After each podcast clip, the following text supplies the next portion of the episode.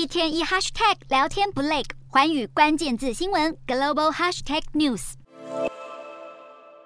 台积电在美国亚利桑那州凤凰城设立新的晶片厂，十二月六日举行移机典礼。业界人士原预估，由于凤凰城并非华人社群活跃的地区，可能只会有少数员工愿意外派到当地。不料，消息人士却透露，台积电内部的反应非常热烈，至少有数百名工程师都准备好前往亚利桑那厂，预计将形成台湾半导体业史上规模最大的人才迁移。台积电赴美设厂，创造大量工作机会，却有匿名工程师在网络上爆料，台籍员工和美籍员工的待遇有所不同。其中休假的部分，台湾人只给十四天的缓冲假期，美国人却有二十一天。此外，因为当地美籍员工不愿意轮班，公司只好要求台籍员工帮忙上大夜班，甚至还有同工不同酬的状况发生，仿佛台湾人是公司内部的次等员工。除了差别待遇的传闻以外，许多刚到凤凰城的台积电人员还需要面对当地较开放的防疫环境，导致许多员工和家属相继染疫。更麻烦的是，由于美国看病方式和台湾不同，员工染疫后完全不清楚该如何就医看诊，或是预约家庭科医师。台积电在美国设厂，风光举行移机典礼，内部员工却陆续传出问题，外界也提出台湾半导体人才外流的疑虑。未来亚利桑那厂会带来哪些效应，还需要时间观察。